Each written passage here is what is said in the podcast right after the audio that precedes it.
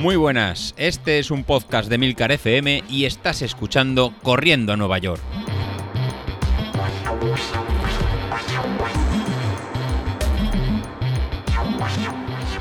Bueno, pues hoy quiero comentar un tema que llevo ya una semana más o menos dándole vueltas, que es el tema del VO2 máximo.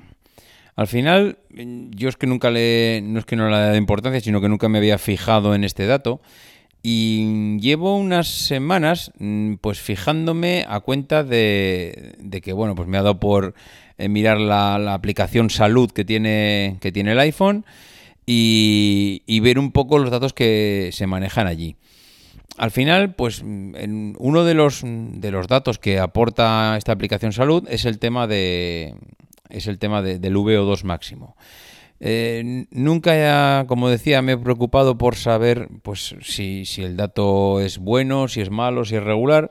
Pero el otro día, con esto de que, de que, bueno, pues lo vas viendo y pulsas un enlace y te lleva a un sitio a otro y, lees cuatro cosas seguidas y, y, bueno, pues voy a ver cómo estoy en este tema.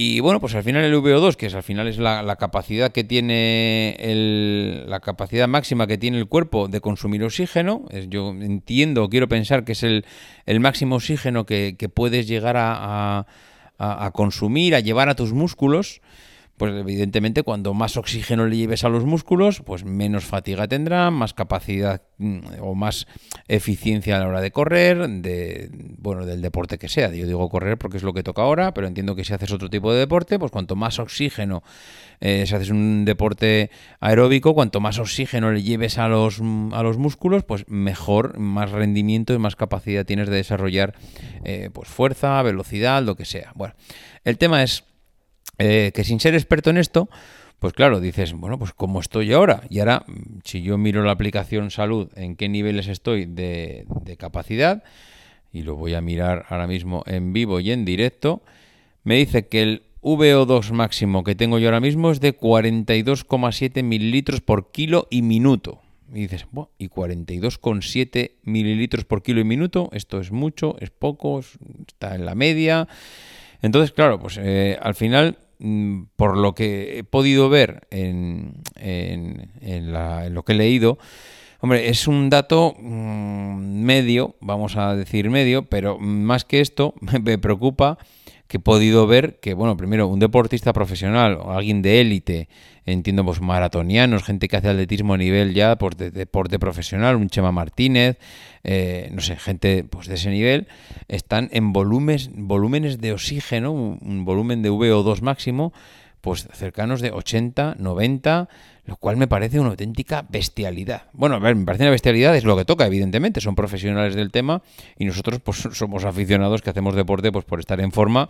Entonces, claro, evidentemente no puedes esperar estar a sus niveles porque son niveles de élite y, y que además, por lo que he podido leer, son niveles que también están basados en la genética, es decir, no solo en el entrenamiento que haces todos los días, que evidentemente si has empezado desde pequeñito a hacer entrenamiento y a hacer mm, y a ser un, deportista, pues claro, tus volúmenes de oxígeno pues son muchos mucho mejores que el que ha empezado a los 30 o a los 35 o a los 40 años a hacer deporte. Evidentemente el, cuerpo no es el mismo. Y luego encima pues también juega la genética. Hay gente más predispuesta a, a bueno, a tener una cierta complexión física y que, y que pues, tiene más capacidades que otras, pues como el que es más alto, es más bajo, tiene menos pelo o tiene más. Entonces, bueno, pues esto también, la genética en este, en este aspecto también juega aparte.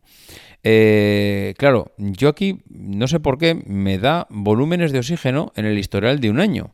Y estoy viendo que el año pasado me daba una medición de 44,8. Y ahora estoy viendo que eh, me da mediciones de pues mm, hace un mes 43,7 y lo que me mosquea un poco es que ahora me da 42,7, es decir, he perdido un mililitro por kilo eh, y minuto en este último mes.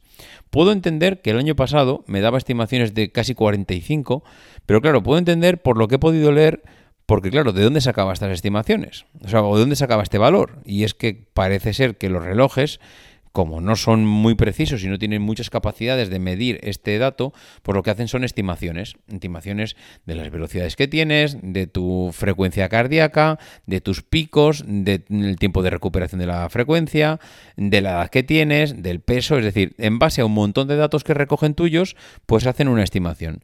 ¿Qué pasa? Pues que seguramente eh, los datos míos de hace un año sean una estimación en base a mi rendimiento deportivo, y que ahora que he comprado el Apple Watch que tiene la capacidad de medir el oxígeno en sangre, entiendo que ya no es tanto una mm, estimación, sino que tiene un dato más y es que puede ver o puede analizar a través de sensores de, infrarrojos pues el, volumen mm, que yo tengo en mi sangre.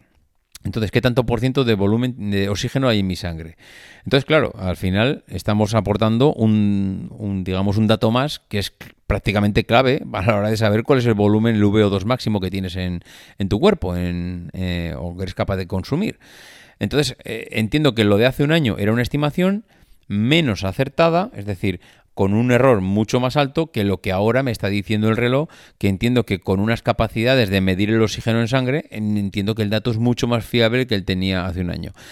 Es decir, no, me preocupa, me da igual 42 que 43 que 45. Es decir, a mí, pues bueno, aquí lo que hay que hacer es seguir entrenando y evidentemente con el entrenamiento mejorará el índice, pero no es que me preocupe que hace un año era más o menos erróneo. Era el que era, seguramente con más fallo que el de ahora y ya está. Lo que sí que veo es que, mm, bueno, no es un volumen que pueda mejorar mucho ya. Es decir, por la edad que tengo, por el historial que, tengo ya, pues creo que eh, no voy a llegar a, niveles de 60, por ejemplo. Eso es lo que es un poquito ya, eh, iba a decir casi frustrante, porque dices, esto es el nivel que tengo y por mucho que entrene, milagros no voy a hacer. He visto una tabla que hay por internet en el que dice cuál es los, eh, digamos, el VO2 máximo en hombres eh, en función de la edad que tienen y ahí te dice, pues mira, si estás entre 40 a 49 años, es decir, estás entre 40 y 50, si tienes un VO2 máximo máximo de mayor de 48, es que, vamos, es un nivel de élite. Si tienes un VO2 máximo entre 43,8 y 48, es un nivel de VO2 excelente. Si estás entre 39 y 43,7 es bueno. Si estás entre 33,6 y 38,9 es, bueno, justito, pues el aprobadillo justo.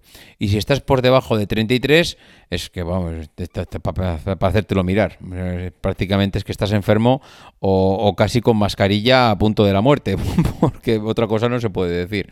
Entonces, si yo ahora mismo lo que me marca a mí el reloj es que estoy en un, a ver, y lo vuelvo a mirar otra vez, Ahora mismo el último dato que me da el de noviembre es 42,7. Si yo me voy a 42,7, estaría en la franja de un VO2 máximo bueno, porque estoy entre, entre 40 y 50 años, y si, y si entre 40 y 50 años estás entre 39 y 43,7, yo estoy en 42,7, estoy, digamos, en la parte alta del bueno, rozando el excelente.